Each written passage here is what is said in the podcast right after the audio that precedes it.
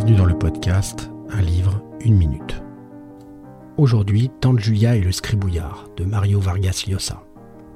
Si Tante Julia et le scribouillard étaient une chanson, c'est de Love Me or Leave Me de Nina Simone dont il s'agirait.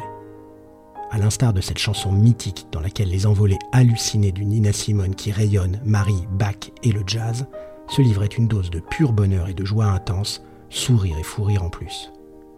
Au Pérou, dans les années 50, nous suivons la vie et les aventures de Vargitas, jeune homme de bonne famille, âgé de 18 ans, donc encore mineur,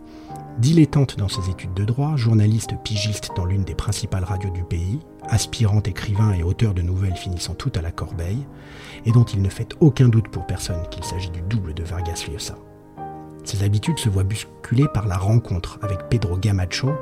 un auteur bolivien de séries radiophoniques que son patron engage pour écrire et mettre en scène des feuilletons quotidiens, sorte de soap opéra parfaitement foutraque, mais qui réuniront des milliers d'auditeurs chaque jour, au point de faire de ce staccanoviste de l'écriture la coqueluche du pays.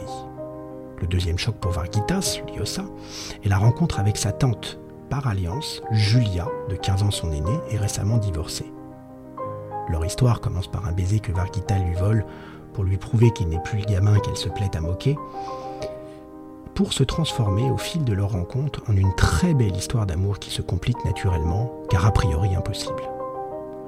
Tout devient de plus en plus compliqué pour nos amants comme pour le lecteur, qui alterne les chapitres où nous suivons leur histoire avec celle qui traite des feuilletons de Gamacho, qui perd progressivement les pédales, et dont les protagonistes sont embarqués dans des aventures plus déjantées les unes que les autres.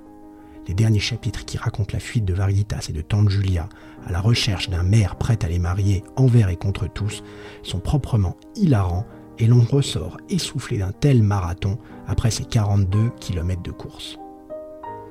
Le style, l'humour, le sens des situations, le rythme et le phrasé de Lyosa sont exceptionnels et doivent certainement beaucoup au travail remarquable du traducteur.